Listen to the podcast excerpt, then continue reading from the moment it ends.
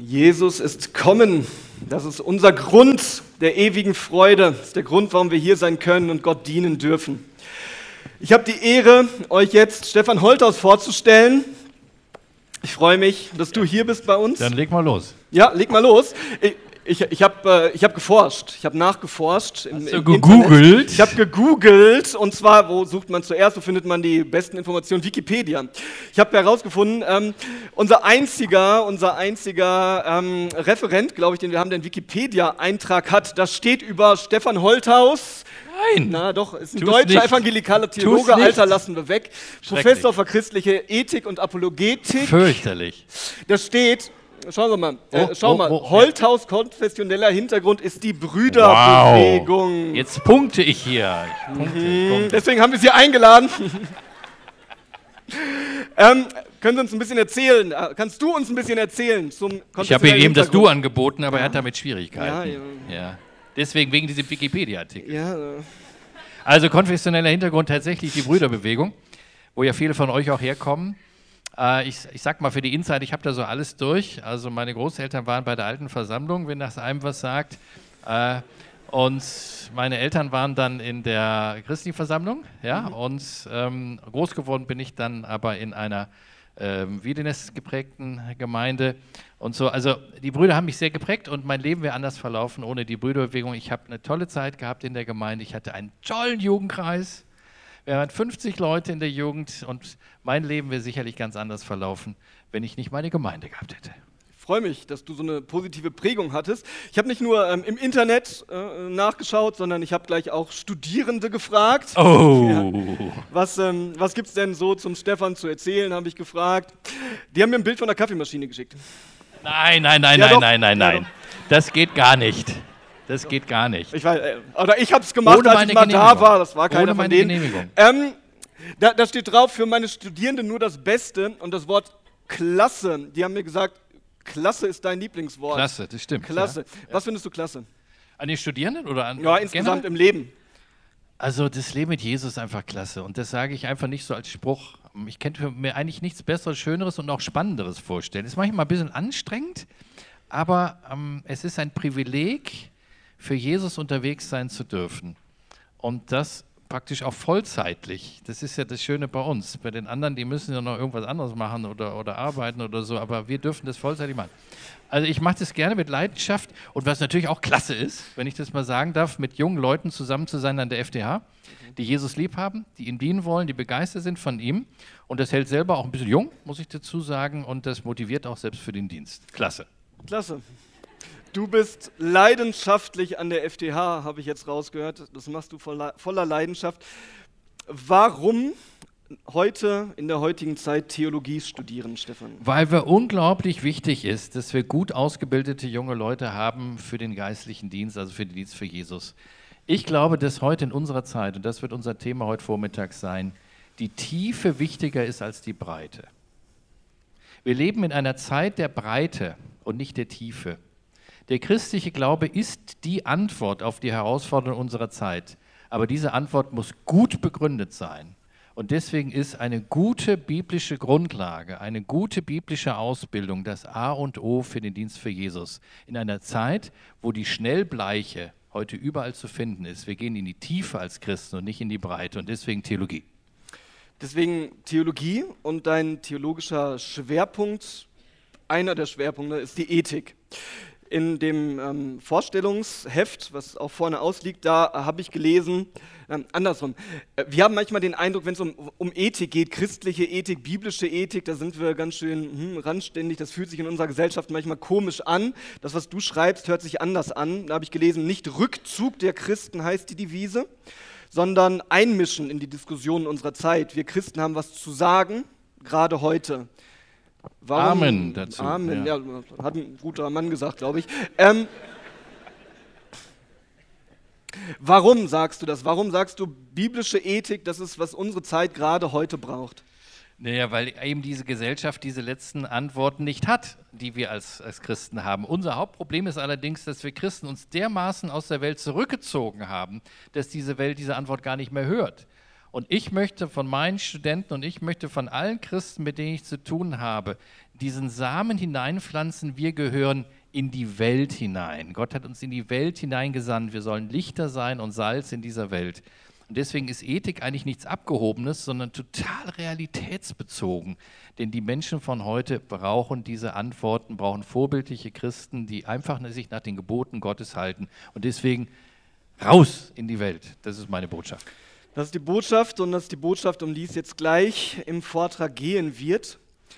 Kommt, ähm, ich bete jetzt nochmal mit uns, dass wir diese Botschaft gut hören. Ich rede mit Gott.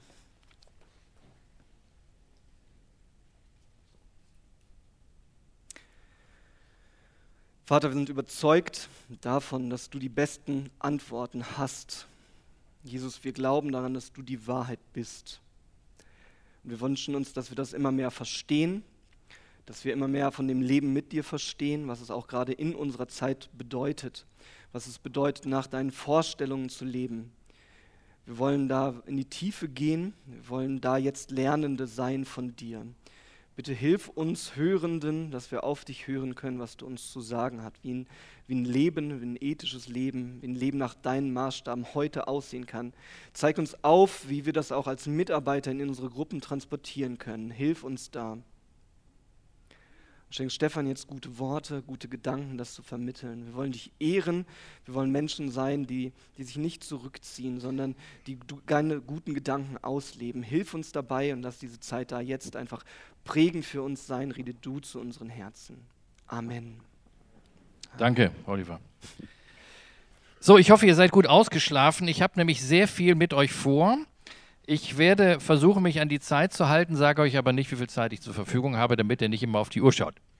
Also ich brauche ausgeschlafene Leute. Wir haben ein großes Thema, Kinder- und Jugendarbeit im Zeitalter ethischer Beliebigkeit. Ich rede relativ schnell. Ich hoffe, ihr kommt mit. Ich habe aber eine PowerPoint mit, sodass ihr da euch ein bisschen orientieren könnt. Ich sage einladend vorab, ich mache keine Jugendarbeit. Ähm, seit vielen Jahren schon nicht mehr. Irgendwann wird man zu alt. Ich bin ja so das Kaliber von Lothar Jung. Kennt ihn jemand? Lothar Jung? Schon mal gehört? Das ist so meine Altersklasse. Also er ist ein bisschen älter als ich, aber aus eurer Sicht ist es egal. Wir sind da in einer Altersklasse, also so dinosauriermäßig unterwegs, so ungefähr. Ähm, und irgendwann hört man dann auf mit der Jugendarbeit. Aber ich habe es viele Jahre, ja eigentlich äh, über 15 Jahre Jugendarbeit gemacht ähm, und bin immer eigentlich relativ nah dran, weil ich natürlich mit Studenten zu tun habe, mit jüngeren Leuten auch jeden Tag. Äh, und die FTH ist eigentlich auch so ein bisschen Kinder- und Jugendarbeit, äh, muss ich dazu sagen. Anwesen ausgenommen, es gibt ein paar Studenten hier, äh, Anwesen ausgenommen natürlich und ehemalige auch und so, aber man kommt sich schon ein bisschen vor wie ein Kindergarten manchmal. Also äh, von da und vor allen Dingen, ich habe natürlich selber Kinder. Ähm, also unser Jüngster ist 16 ähm, und das ist also so ein bisschen die Zielgruppe ja von euch und so und der erzählt mir jeden Tag, was ich für ein Dinosaurier bin.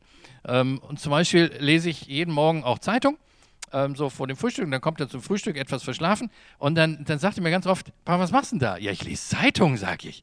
Dann sagt er, ist er völlig out. Was ist denn eine Zeitung? Ist ja ein, ein Printmedium, sagt er. Äh, das, das kennt er gar nicht mehr. Also Papier zum Anfassen, was ist das denn? Ihr habt das ja alles auf dem Smartphone oder so. Also auf Deutsch, wir haben ständig Diskussionen und er spiegelt mir immer wieder, dass ich ja völlig veraltet bin oder so. Also von daher weiß ich schon so ein bisschen Bescheid, bin ein bisschen dran, auch über die eigenen Kids, das ist ganz klar. Aber will auch gleich dazu sagen, ihr müsst jetzt mitdenken bei diesen Themen. Ihr seid noch näher dran. Und ihr müsst euch immer gleich die Frage stellen, bei diesen Punkten, die jetzt kommen, wo ich euch auch mal mit hineinnehme in unsere Zeit und wie unsere Zeit tickt, müsst ihr gleich mitdenken, was bedeutet das denn für unsere Kinder- und Jugendarbeit, wo wir gerade drin sind. Ja? Und mit wem habe ich es da zu tun? Und das ist eure große Verantwortung, dass ihr das transformiert und gleich umdenkt und umschaltet, wie können wir das konkret umsetzen in unseren Kreisen, wo ich da gerade drin bin. Wir haben ein großes Thema. Es geht um das Thema Moral, es geht um das Thema Ethik und wie wir unsere jungen Menschen vorbereiten, nach den biblischen Geboten heute zu leben. Das ist unser Thema heute Vormittag. Jetzt können wir das natürlich alles nur anreißen, das ist klar, so viel Zeit habe ich ja nicht. Aber ich möchte auf einen, einer der wichtigsten Internetseiten hinweisen, die es zu diesem Thema gibt. Oder ich könnte auch sagen, die wichtigste überhaupt. Und wenn ihr euch eins bitte merkt, ist, nächste Folie, es gibt eine Homepage, nein, das ist die nicht, da muss noch da, genau. Da gibt's, es gibt eine Homepage, die heißt www.ethikinstitut.de. ein Institut, was ich vor Jahren gegründet habe, was nur ein Ziel hat, die guten christlichen Werte in die Gesellschaft hineinzutragen. Und auf dieser Homepage findet ihr eine Unterseite, die heißt Jugend und Werte. Gibt es den Rennerot Internetzugang oder so? Weiß ich nicht genau. Also wenn ihr da gleich mal eben guckt, ähm, ähm auf Smartphone oder so, äh, www.ethikinstitut.de und dann die Unterseite Jugend und Werte. Und jetzt kommt's. Auf dieser Unterseite findet ihr 32 Beiträge zu aktuellen Themen der Kinder- und Jugendarbeit im Bereich Werte, Moral. 32. Und das wird ständig ergänzt. Ich halte das für die beste Seite zu diesem Thema, die es gibt. Es gibt dort sehr viel Material für euch, wie man auch eine Jugendstunde mal gestaltet zu bestimmten Themen. Das sind alles richtig aktuelle Sachen. Von auch Themen der Sexualität wie vorherlichen Geschlechtsverkehr und solche Sachen, auch Selbstbefriedigung und solche Dinge, auf die ich gleich noch eingehen werde. Also da gibt es mehr. Diese Seite oder diese Materialien kann man auch kostenlos abonnieren. Dazu müsst ihr euch gleich eintragen, wenn ihr durch diese Tür da rausgeht, gibt es einen Stand ja der FDH. Da gibt es eine Liste von diesem Institut mit Jugend und Werte. Da könnt ihr einfach eure E-Mail-Adresse eingeben und dann bekommt ihr immer die neuesten und aktuellsten Newsletter dieser Initiative kostenlos zugeschickt. Da ist ein Verteiler, sind 2000 Leute schon drin oder so. Das ist für alle Leute, die in der Kinder- und Jugendarbeit sind, absolut Pflicht, sage ich jetzt heute mal, sich da einzutragen, weil das sind wirklich biblisch relevante, gute, fundierte, bibeltreue Sachen zu aktuellen Themen. Das war der Werbeblock.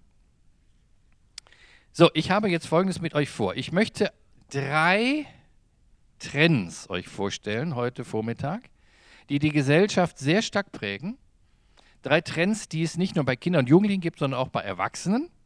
Aber ich möchte das zuspitzen, diese drei Trends, auf Kinder- und Jugendarbeit und auf Ethik. Drei. Natürlich gibt es viel mehr, aber die drei habe ich mir mal rausgenommen. Alle guten Dinge sind drei für heute Vormittag. Und andere kann man ja dann auch noch weiterdenken. Möchte vorher, bevor ich das tue, mit euch aber in einem ersten Teil die Frage stellen, in welcher Welt leben denn eigentlich die Jugendlichen und in welchem Milieu sie leben. Das kommt vorab, dann kommen diese drei verschiedenen Trends und das Wichtigste kommt zum Schluss, die Frage nämlich, was können wir denn jetzt tun, auch in der Kinder- und Jugendarbeit und wie bereiten wir unsere Kinder und Jugendlichen darauf vor. Alles klar? Los geht's. Okay, ihr seid wach. Der erste Punkt, also ich möchte mit euch nachdenken, mit welchen Jugendlichen haben wir es denn eigentlich zu tun? Ähm, wir werden jetzt auf der nächsten Folie etwas sehen, das vielleicht der ein oder andere kennt. Äh, es äh, geht jetzt nicht um Einzelheiten. Das ist die sogenannte Sinus-Milieu-Jugendstudie. Für Leute in der Kinder- und Jugendarbeit ist das, das zweite Pflichtprogramm, dass man sich mit der Sinus-Studie beschäftigt. Es gibt ja mehrere Studien zum Thema Trends und Entwicklungen in der Jugendszene. Das eine ist die sogenannte Shell-Studie, wahrscheinlich den meisten bekannt. Die Shell-Jugendstudie kommt alle paar Jahre. Aber die noch bessere ist die Sinus-Milieu-Studie. Die Sinus-Milieu-Studie ist viel, viel feiner und komplexer noch als die Shell-Studie. Diese Sinus-Studie, die gibt es auch in überarbeiteter Form, kommt auch alle paar Jahre in der Neuauflage, fragt, welche verschiedenen Gruppen von Jugendlichen gibt es denn in unserer Gesellschaft? Wahrscheinlich auch vielen von euch bekannt. Und man hat, so grob gesprochen, sieben verschiedene Gruppen von Jugendlichen heute in unserer Gesellschaft. Die werden hier beschrieben. Das sind diese sieben verschiedenen Kartoffeln, so will ich das mal sagen, also von der Form her. Ja? Und die eine Kartoffel ist ein bisschen größer und die andere ist ein bisschen kleiner, je nachdem, wie viele Jugendliche es da gibt. Ähm, ich mache das nicht so ausführlich, weil manche werden das kennen, da will ich jetzt auch nicht euch langweilen oder so. Die entscheidende Frage für euch ist folgende mit welchen Kindern und Jugendlichen haben wir es eigentlich in unserer Gruppe zu tun? Das ist also eine Analyse, die ihr machen müsst. Und das halte ich wichtig und dass man diese Analyse auch ab und zu mal neu macht, denn so eine Gruppe verändert sich ja auch und die Jugendlichen verändern sich ja auch. Also wenn ihr vor zehn Jahren eine Sinus-Milieustudie gemacht habt über eure Kinder- und Jugendarbeit, müsstet ihr heute wieder machen. Weil normalerweise ist es so, sind nicht dieselben Leute da. Ja? Also ich würde sagen, dass man so alle drei, vier Jahre mal neu überlegt, mit wem haben wir es eigentlich zu tun? Wer ist denn unsere Zielgruppe? Also wen erreichen wir denn eigentlich in unserer Kinder- und Jugendkreis, in unserer Teenagerarbeit, Jungscherarbeit, wo immer drin steht. So, das ist das allererste. Das ist eigentlich ein bisschen Arbeit, das gebe ich zu, aber die Sinus-Studie hilft euch, denn sie charakterisiert ja diese verschiedenen Gruppen. Jetzt seht ihr, habe ich da, das ist von mir, so einen schwarzen Balken reingebaut. Das ist nach meiner Erfahrung nämlich, sind das die drei Jugendszenen, die wir als christliche Jugend- und Kinderarbeit erreichen. Damit wird schon deutlich, vier Gruppen erreichen wir gar nicht. Die sind in der Regel so weit weg von unseren Jugendgruppen und Gemeinden, dass es schwerfällt, an sie ranzukommen. Also das macht höchstens hier eure missionarische Busarbeit oder so etwas, ja. Äh, da seid ihr dran, ja, an den Leuten, das ist ganz klar. Aber so der normale Gemeindekontext ist den Leuten dann zu eng oder so etwas. Also ähm, die, da haben wir Schwierigkeiten. Aber da müsste man jetzt mal überlegen, wie kommen wir denn in diese vier Gruppen rein? Und das Schwierige heutzutage ist, man braucht für jede Gruppe mittlerweile unterschiedliche Konzepte. Also zu sagen, wir haben ein Konzept und wir erreichen alle, das funktioniert dort nicht mehr. Das ist das Neue eigentlich seit 15, 20 Jahren in der Jugendszene. Und das ist jetzt wichtig, dass die Jugendarbeit von heute es mit einer zerrissenen Jugendkultur zu tun hat. So will ich das nennen. Eine zerrissene Jugendkultur. Das heißt, von einem Ende zum anderen Ende dieses Spektrums ist der Weg dermaßen weit, dass man für unterschiedliche Gruppen auch unterschiedliche Methoden braucht, um mit dem Evangelium an die Leute ranzukommen. Das macht die Sache natürlich ein bisschen anstrengender als, als früher, äh, Lothar. Ja? Also das ist einfach anders als früher. Ja? Ich muss jetzt die Dinosaurier auch ein bisschen mit reinnehmen hier. Das ist ein bisschen komplexer heute. So, ich will da gar nicht jetzt näher drauf eingehen. Ich will nur sagen, die, was wir erreichen nach der Sinus-Studie sind die sogenannten traditionellen Jugendlichen und die bürgerlichen Jugendlichen. Diese beiden Gruppen machen allerdings nur 18 Prozent aller Jugendlichen aus konservativen Jugendlichen und die bürgerlichen Jugendlichen. Das sind nur 18 Prozent. Also kann sich ausrechnen, das sind ja 82 Prozent, die wir nicht so erreichen. Höchstens könnte man noch sagen, eine dritte Gruppe, die sogenannten postmateriellen Jugendlichen, aber wenn man sich die anschaut, wird man sehen, sind auch nur 6 Prozent, kommen wir auf 24.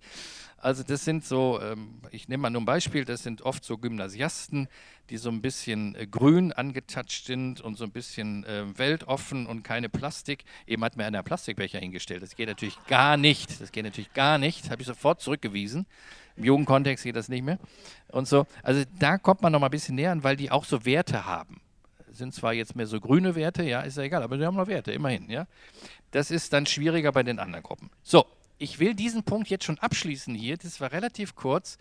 Die Hausaufgabe für euch ist, auch als Gruppenleiter, als Verantwortliche, mit welchen Jugendlichen haben wir es zu tun. Wenn ihr die Sinus-Studie nicht kennt, kommt ihr trotzdem in den Himmel. Ich würde euch aber bitten, bevor ihr in den Himmel kommt, auch da auf diese Webseite zu gehen. Auf dieser Webseite gibt es einen hervorragenden Artikel, nicht lachen, einen hervorragenden Artikel, eine Zusammenfassung der Sinus-Milieu-Studie auf wenigen Seiten. Weil das Problem ist, diese Studien, die sind immer hunderte von Seiten dick. Und dieses Institut hat sich zur Aufgabe gemacht, weil wir alle keine Zeit haben, diese Dinge mal zusammenzufassen auf sechs, sieben Seiten. Ja, und also da reicht es einfach, diesen Artikel zu lesen über die Sinus-Milieustudie. Da braucht ihr das Buch gar nicht zu kaufen, da braucht ihr das Buch gar nicht zu lesen, da habt ihr alles zusammen. Also, bevor ihr in den Himmel kommt, da mal reinschauen. Und sich klar machen, auch in eurem Kreis gibt es wahrscheinlich Leute aus mehr als einem Milieu, sondern aus verschiedenen. Und dann ist die Frage eben, was machen wir damit? Wie erreichen wir die Leute? Wie passen wir unser Programm an, von der Methodik, nicht vom Inhalt, um den Kids auch Jesus lieb zu machen? Denn nochmal, unsere Gesellschaft hat heute die Riesenherausforderung, dass sie total zerrissen ist. Wir sehen das ja in allen Bereichen. Nehmen wir das Beispiel Politik zum Beispiel. Ja? Also es gibt ja ein, ein politisches Spektrum mittlerweile von ganz links bis ganz rechts. Da kriegt man ja nur noch die Krise. Was uns fehlt, ist mal so diese gemeinsame Mitte in unserer Gesellschaft. Die Gesellschaft zerfranst von den Rändern her, so will ich das formulieren. Sie zerfranst sich von den Rändern her. Da fehlt uns die Mitte. Und mit solchen Kindern und Jugendlichen haben wir es heute zu tun. Mehr oder weniger. Das war schon der erste Punkt. Jetzt der zweite. Drei Trends unserer Gesellschaft und wie wir als Mitarbeiter in der Kinder- und Jugendarbeit damit umgehen, auch im Bereich der Ethik. Einen ersten Punkt oder ein, hier der zweite eben, aber der erste Trend, den ich euch vorstellen möchte, ist der Trend zum Pluralismus. Das hängt ganz eng mit dem eben Gesagten zusammen. Die Welt ist heute nicht mehr singular, sondern plural. Auch die Welt der Jugendlichen ist heute nicht mehr singular, sondern plural. Einige Beispiele. Jugendliche von heute, auch Kinder von heute, haben viel mehr Entscheidungsoptionen als meine Generation. Wenn ich allein im Ausbildungsbereich sehe, wie viele Berufe es heute gibt, wie viele Studiengänge es heute gibt, das ist ja Wahnsinn. Das ist ja unüberschaubar. Am liebsten wäre mir, es gäbe nur ein Studium, Theologie, aber es gibt eben Hunderte auf der Welt. Hunderte. Und sich da zu entscheiden, gerade wenn man so, die Schule ist jetzt fast fertig und so, dann kommt ja diese große Krise. Was mache ich denn? Was, was, was welche Ausbildung oder so etwas? Das ist für Jugendliche heute viel schwerer, weil es unglaublich viel ausdifferenzierte Berufe gibt. Eine sogenannte Multi-Optionsgesellschaft. Eine Multi-Optionsgesellschaft die große Unübersichtlichkeit auch in diesen Bereichen. Plural, nicht mehr Singular. Das Hauptproblem, was aus dieser Multi-Optionsgesellschaft für junge Leute sich ergibt, ist folgendes. Das ist eine Generation der Grenzenlosigkeit. Bitte merkt euch das, eine Generation der Grenzenlosigkeit. Das hängt ganz viel mit den Medien zusammen, weil die Medien ja heute uns in die Lage versetzen, dass wenn irgendwas passiert in Mexiko oder in Thailand oder was weiß ich, wir das hier innerhalb von Sekunden wissen. Äh, ich merke das in meinem eigenen Sohn, in meiner eigenen Familie.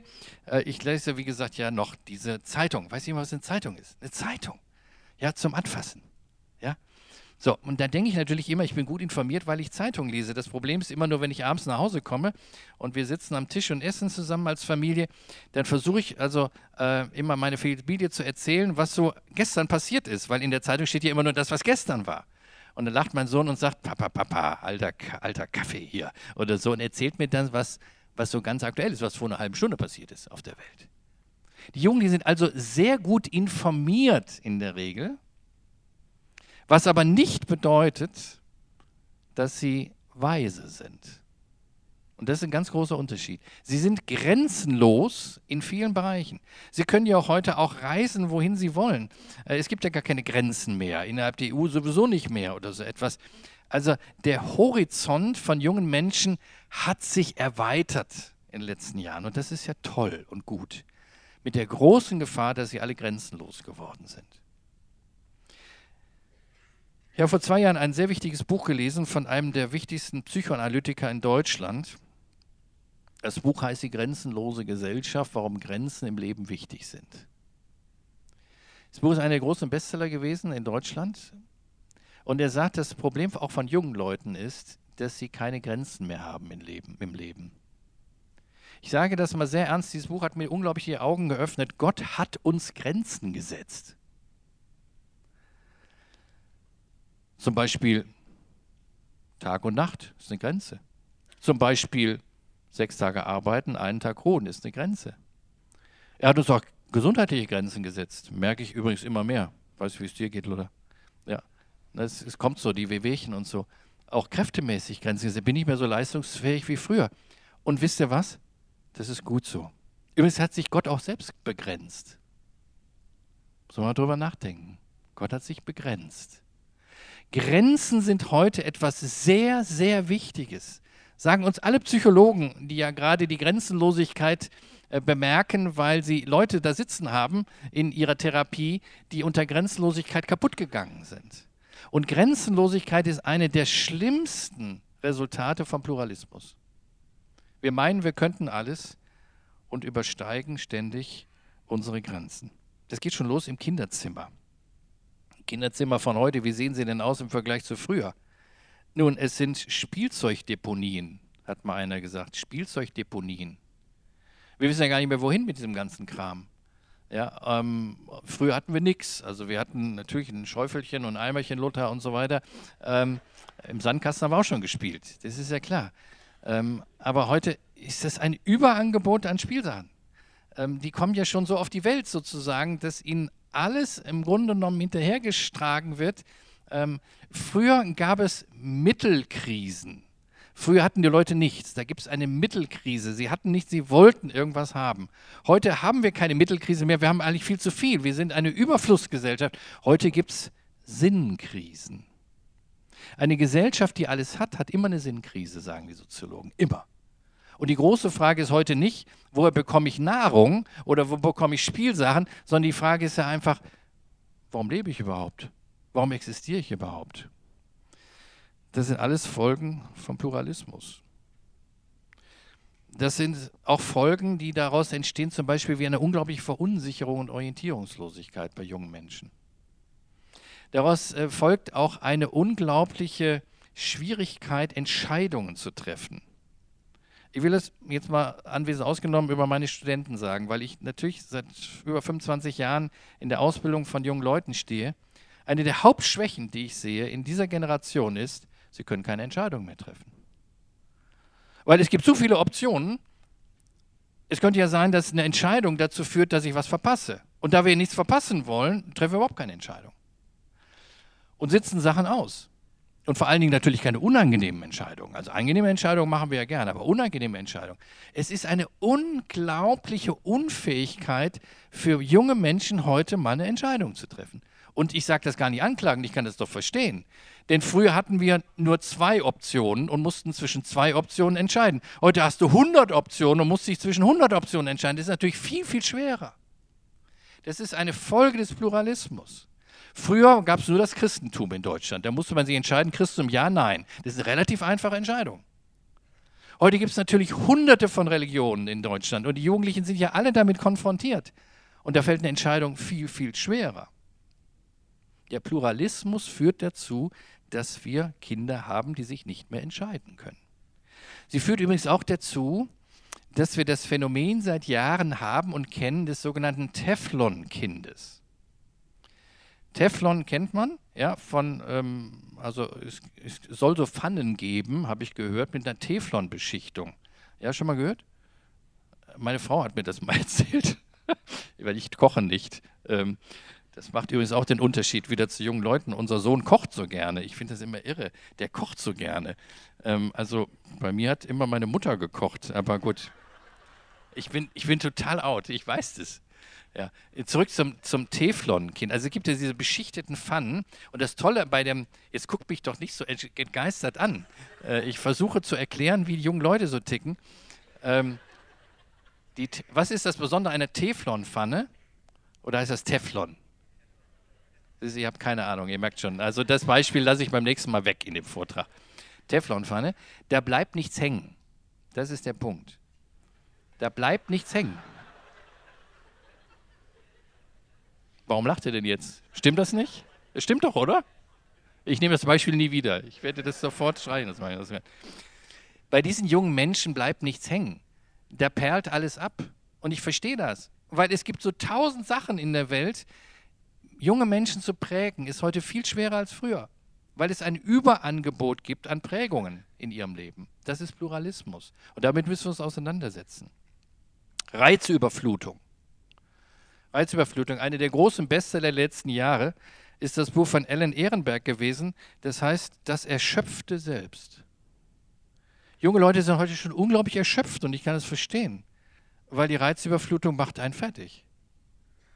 Burnout-Phänomene bei jungen Leuten, Depressionen bei jungen Leuten, das nimmt ja erschreckend zu und ist natürlich eine Folge dieser wahnsinnigen pluralistischen Reizüberflutung unserer Zeit. Und ihr seid damit ja auch konfrontiert.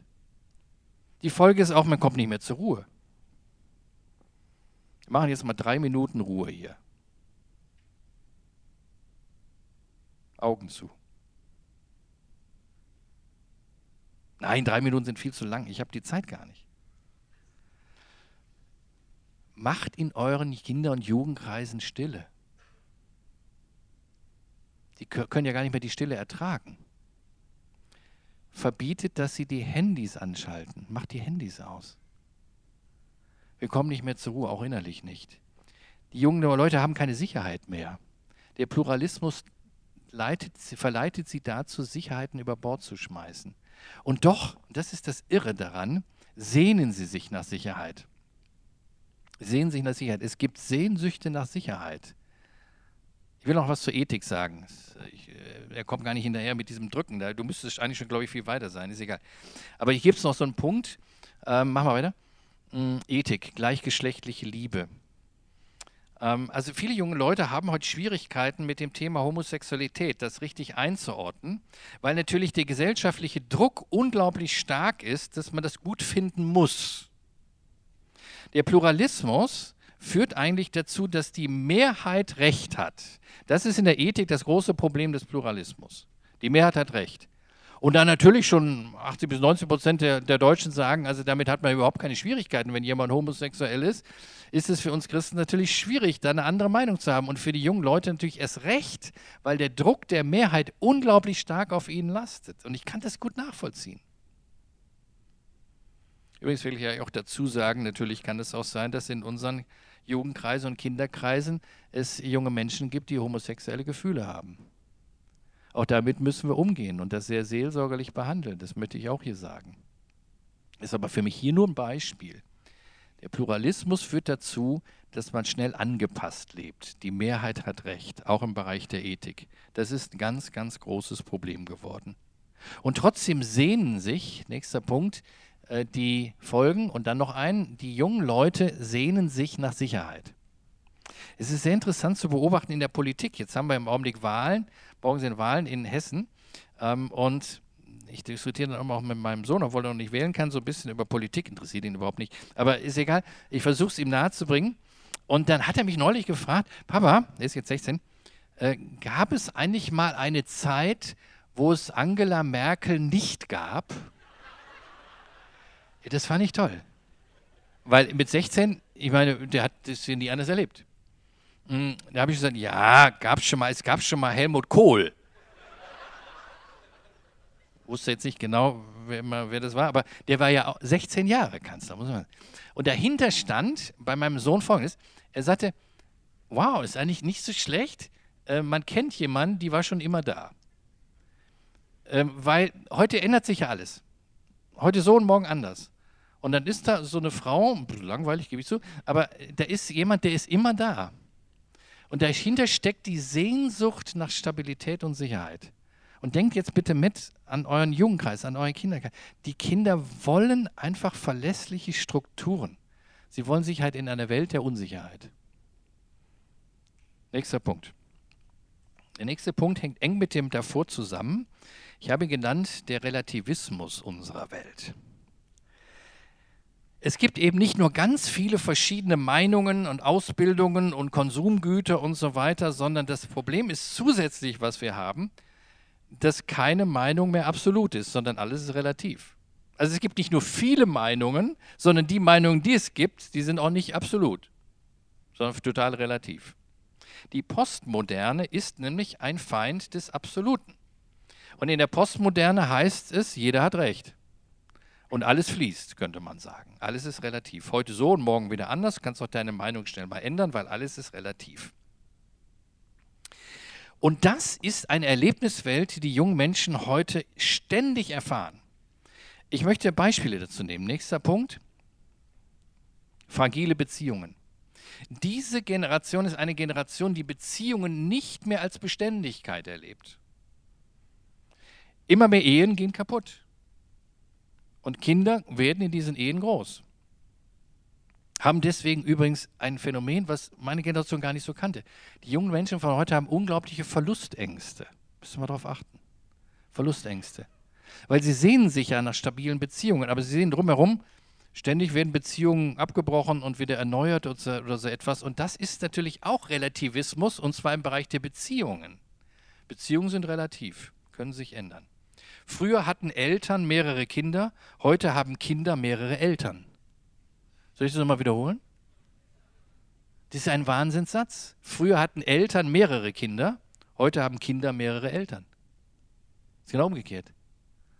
Und dadurch erleben sie Beziehungen nicht mehr als einen Rückzugsraum und einen Schutz, sondern eher als eine Bedrohung. Die Psychotherapeuten sagen, es gab noch nie eine junge Generation, die so Schwierigkeiten hatte, beziehungsorientiert zu leben, wie diese junge Generation. Was eigentlich für mich ein Witz ist, weil diese Generation hat ja unglaublich viele Möglichkeiten, über die sozialen Medien sich zu vernetzen. Ja, also, keine Ahnung, Facebook ist ja out, sagt mir mein Sohn immer, ich weiß, aber ich nehme trotzdem mal Facebook, dieses veraltete Beispiel. Wie viele Freunde hast du auf Facebook?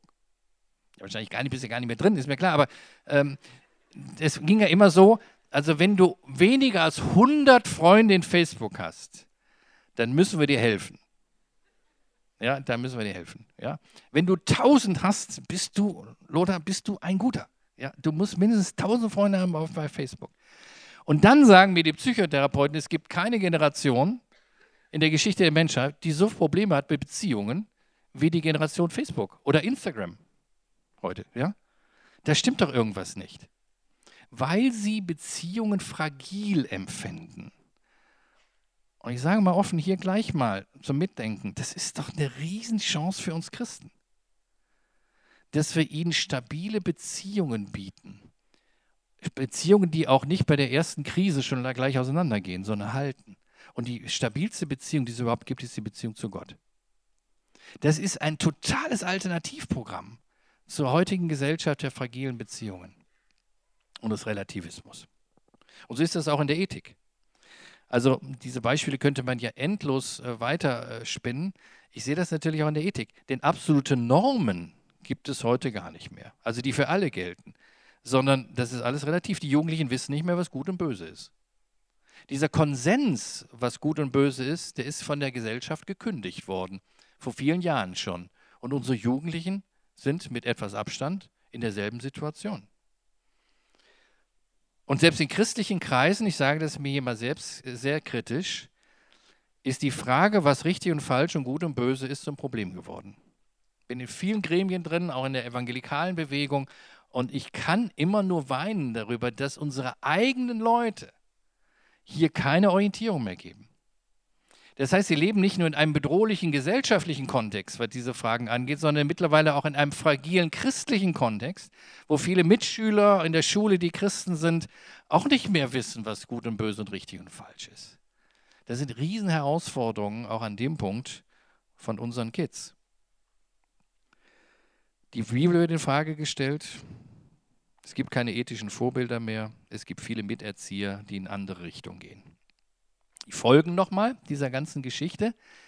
Die Folgen sind auch eine unglaubliche Schwierigkeit, seine eigene Identität zu finden. Vielleicht ist das der wichtigste Punkt in der Analyse. Eine junge Generation, die große Selbstwertprobleme haben. Die Frage, wer bin ich, ist die Frage des 21. Jahrhunderts. Wer bin ich? Der Mensch hat sich selbst verloren. Und ich würde sagen und behaupten, er hat deswegen sich selbst verloren, weil er Gott verloren hat. Denn die Frage, wer bin ich, ist immer ganz stark in der Bibel mit Gott verbunden. Wer Gott gefunden hat, der findet auch sich selbst, weil er natürlich auch die letzten Antworten äh, gefunden hat auf die Frage, wer bin ich denn überhaupt? Ein von Gott geliebtes Wesen. Wer Gott verliert, verliert sich selbst. Und die Identitätskrise unserer Zeit ist auch die Krise der Gottesfrage. Wir haben Gott verloren und deswegen verlieren wir uns selbst. Und ich sage das überhaupt nicht anklagend, weil die jungen Leute mir so am Herzen liegen. Und immer diese Selbstzweifel, die da sind. Wer bin ich überhaupt und wie sehe ich aus und komme ich an bei den Leuten oder so, das ist ja eine tiefe Identitätskrise. Und dann ihnen zu sagen, egal wie du aussiehst, egal wie du bist, Gott liebt dich, Gott hat dich geschaffen. Und hier hast du sogar noch einen Gemeindekontext, einen Jugendkreis, wo wir dich aufnehmen, so wie du bist. Das ist das Schönste, was man einem jungen Menschen überhaupt bieten kann. Relativismus. Und die Sehnsüchte zum Schluss, die dahinter stehen, ist genauso wie beim Pluralismus, gibt es dann Sehnsüchte, die aufbrechen. Heile Familie. Heile Familie. Wie oft sagen mir junge Leute, ich, auch an der FTH, ich komme aus einer zerbrochenen Familie, ich sehe nämlich eine heile Familie. Und die Sehnsucht hat Gott in die Menschen hineingelegt. Ja? Und auch Sehnsucht nach Sinnstiftern und Orientierungspunkten, nach Führung, nach Leitung, nach absoluten Normen, das ist im Menschen ganz stark drin. Noch ein Punkt. Unsere Zeit ist heute geprägt durch einen unglaublich starken Individualismus.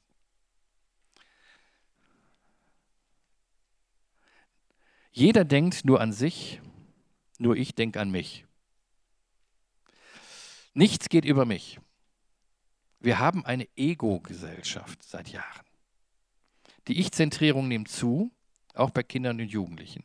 Und sie sind gar nicht nur schuld daran, weil sie werden ja schon so erzogen, dass das eigene Ich eigentlich das, das Wichtigste ist. Und die eigenen Pläne müssen dann unbedingt auch umgesetzt werden. Wir haben ja auch keine Geduld mehr. Wir haben keine Geduld mehr. Wir müssen das sofort verwirklichen, was wir wollen. Der Gießener Soziologe Reimer Gronemeyer, also nicht Grönemeyer, sondern Gronemeyer,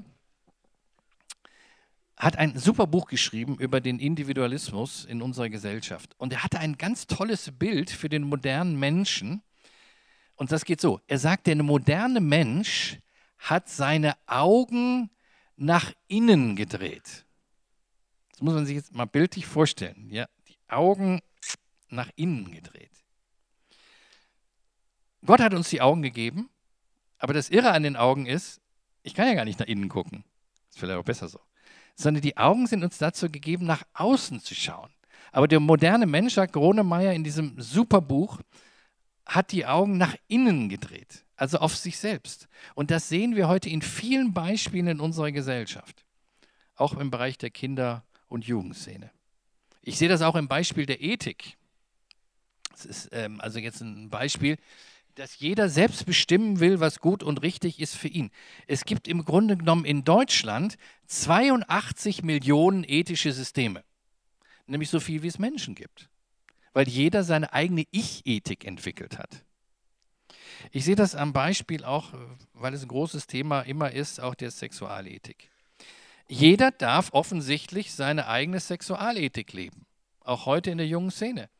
Ich sehe das bis in die Gemeinden hinein, dass man hier auch nicht mehr bereit ist, in das Leben junger Menschen hineinzusprechen, weil wir wollen ja immer lieb und nett zueinander sein. Das ist übrigens auch ein Trend unserer Zeit, everybody's darling sein zu wollen. Anzukommen. Performance ist sehr, sehr wichtig. Die Verpackung ist wichtiger als der Inhalt. Und deswegen lassen wir den anderen natürlich gerne stehen, auch im Bereich der Sexualethik. Also ich war, äh, will ja nicht sagen, früher war alles besser, aber wenn in der Gemeinde da irgendwas schief lief oder so, dann standen da gleich natürlich die Brüder vor der Tür. Ich, ich übertreibe jetzt mal. War jetzt auch nicht immer nur toll, Lothar. Ähm, Entschuldige. Ähm, aber immerhin, sie sahen ihre Verantwortung auch für uns. Und ich war auch kein Kind von Traurigkeit. Ja? Und dann wusste ich aber, da kommt jemand. Heute kommt überhaupt keiner mehr. Heute kommt keiner mehr. Weil wir sagen, ja, der steht doch vor Gott und der muss es selbst mit Gott rechtfertigen und so. Wir schauen doch gar nicht mehr aufeinander. Wir haben doch diese Verantwortung gar nicht mehr, weil wir sagen, jeder ist für sich selbst allein verantwortlich. Und es stimmt natürlich zum Teil, aber wir müssen doch auch sehen, dass wir den Menschen helfen, auch den jungen Leuten und nicht eine Ego-Ethik auch in unseren Gemeinden haben. Wir haben ein Heer von Egoisten. Übrigens die Folge, nächstes, die Folge davon ist, das ist ein ganz interessanter Punkt jetzt. Es gab keine junge Generation bisher in der Geschichte der Menschheit, die so einsam war wie die Kids von heute. So einsam. Es gibt ein ganz neues Buch von Spitzer. Das ist einer der berühmtesten ähm, auch Psychoanalytiker in, in, Deutschland und, und Forscher. Manfred Spitzer, schon mal gehört, er hat auch ein Buch über digitale Demenz geschrieben, das finde ich nicht so gut. Aber äh, das, er hat ein neues Buch geschrieben, das heißt Einsamkeit. Und in diesem Buch beschreibt er unsere Gesellschaft und auch die Kids, dass die alle ganz stark unter Einsamkeit leiden. Was ja auch wieder Witz ist, weil sie so viele soziale Medien haben. Aber sie sind trotzdem innerlich total einsam. Und das hängt damit zusammen, jetzt kommt's, wenn du deine Augen nach innen drehst und nicht mehr nach außen, dann siehst du ja nur noch dich selbst. Und Reimer Gronemeyer schreibt in seinem Buch weiter, jetzt kommt der nächste Satz, aber die nach innen gedrehten Augen sehen nur noch eine große Leere. Denn da, wo früher die christliche Seele war, ist heute ein großes Nichts. Ein Mensch, der nur auf sich selbst schaut, der schaut eben in eine gähnende Leere. Und die gähnende Leere führt natürlich dazu, dass er sich einsam empfindet. Er hat ja diese sozialen Netzwerke eigentlich gar nicht, die uns vorgegaukelt werden, dass wir sie haben. Einsamkeit. Macht in euren Jugendkreis mal einen Abend über Einsamkeit. Ihr werdet merken, das kommt an. Die Leute wissen das, eine innere Einsamkeit. Übrigens, man kann auch einsam sein, wenn man mit ganz vielen Leuten zusammen ist.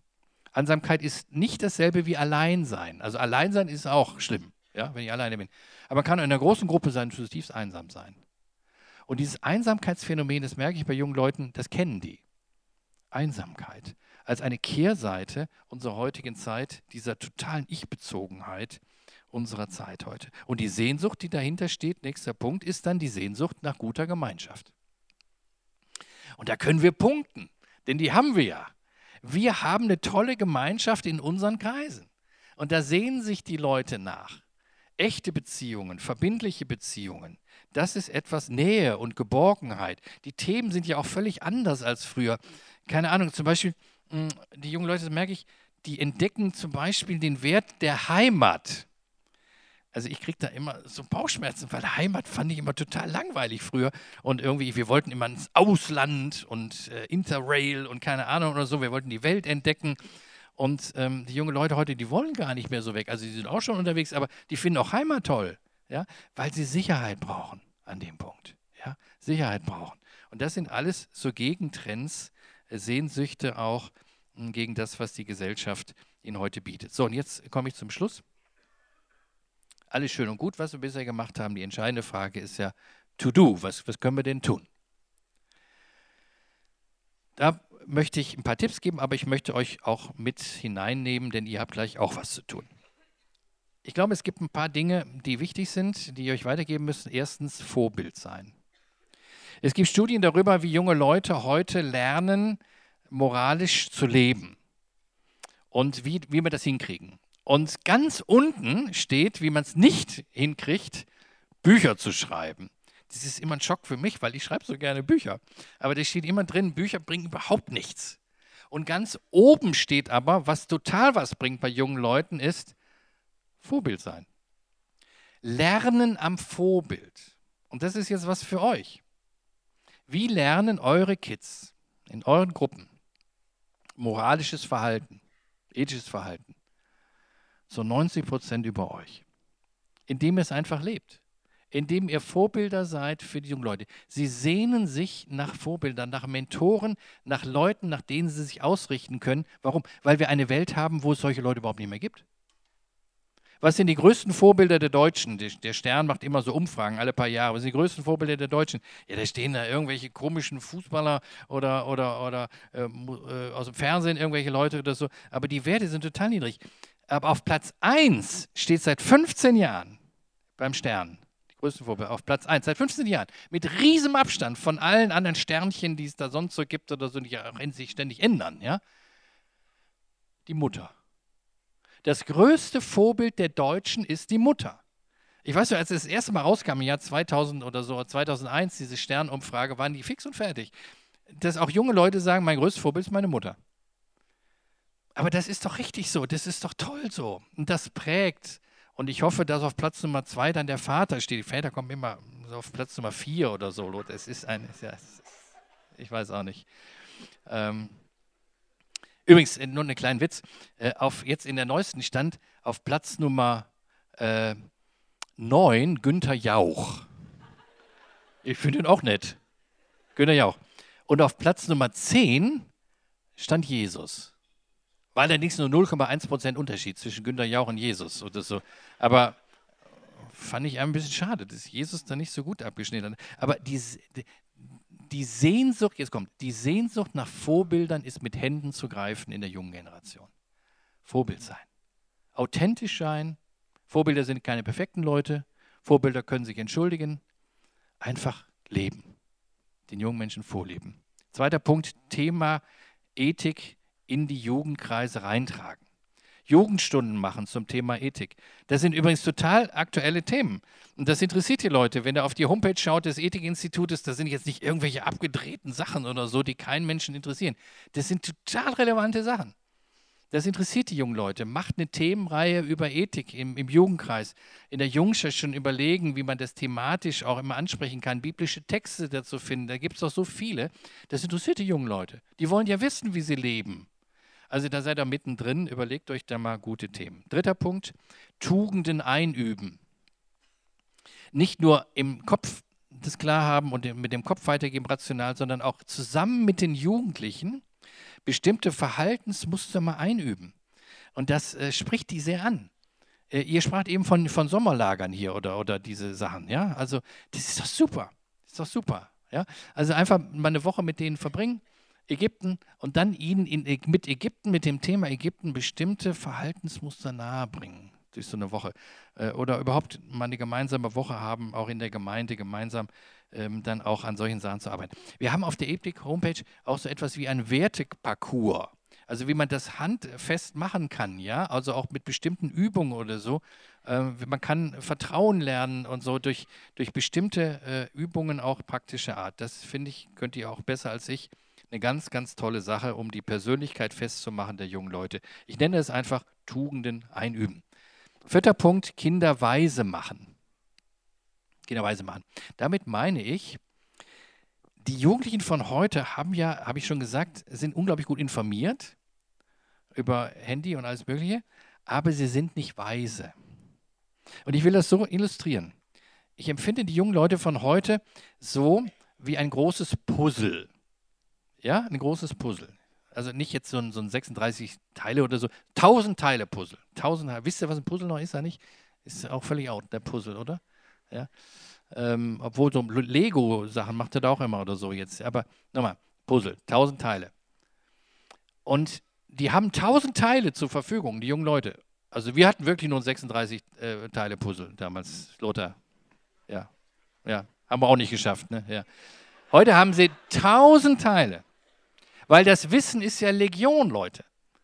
Die wissen ja tausendmal mehr als wir.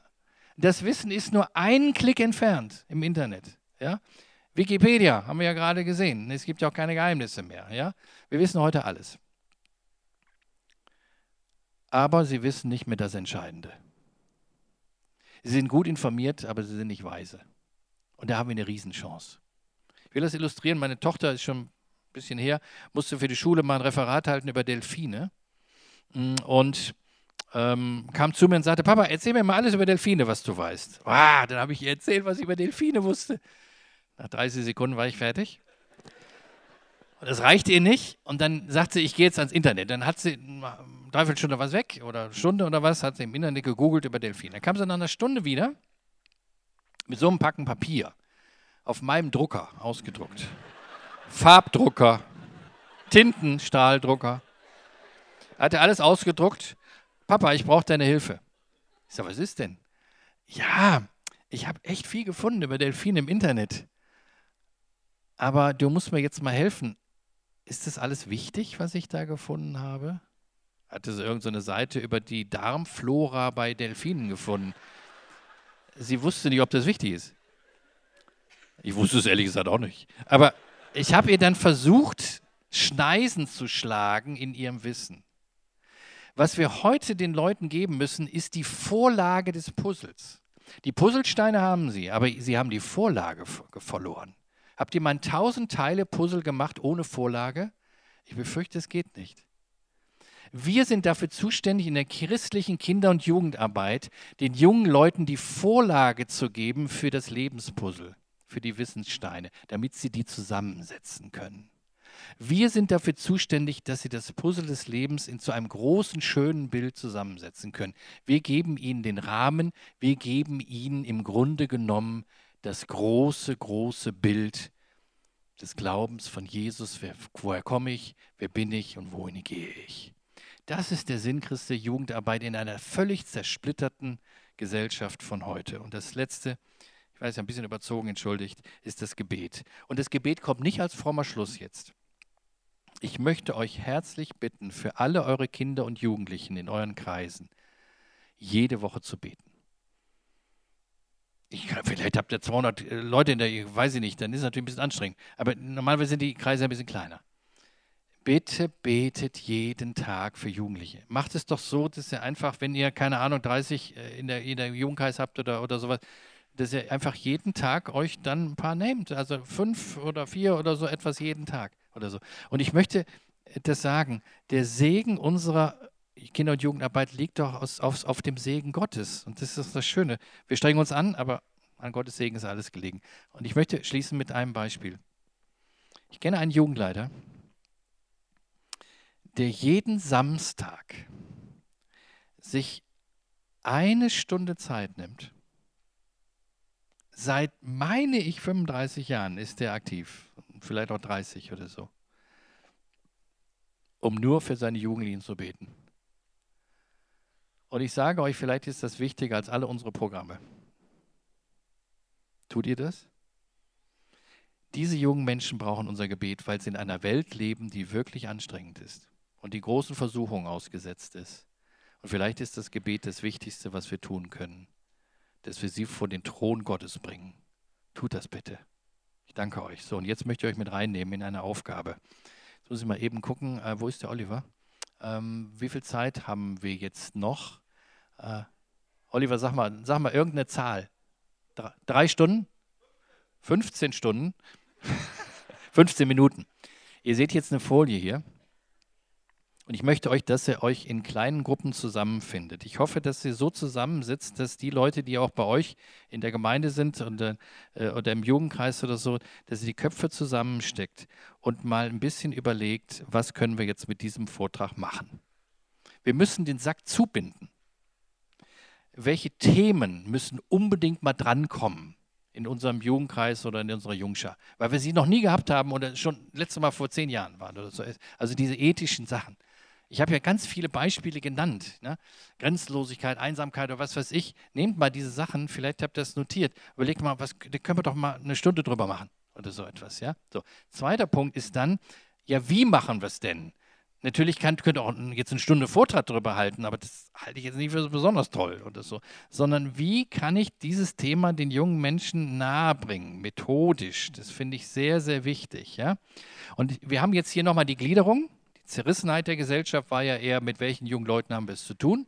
Pluralismus, Relativismus, Individualismus und dass ihr das durchgeht und am Ende der Viertelstunde wirklich hier rausgeht äh, oder einen Zettel habt oder so, wo ganz konkrete Schritte, da müssen jetzt nicht, nicht 30 Sachen draufstehen, vielleicht stehen auch einfach nur drei Sachen drauf, ist egal. Aber ich möchte, dass es wirklich umgesetzt wird und praktisch wird. Und bitte dreht euch jetzt mal um oder zusammen oder so immer drei, vier, fünf Leute oder so und ähm, beratet auch mal. Und selbst wenn es auch andere aus anderen Gemeinden sind oder so, ist egal. Hängt, hängt euch trotzdem so zusammen oder so. Und wir schließen das in der Viertelstunde ab. Ich danke euch. Bis gleich.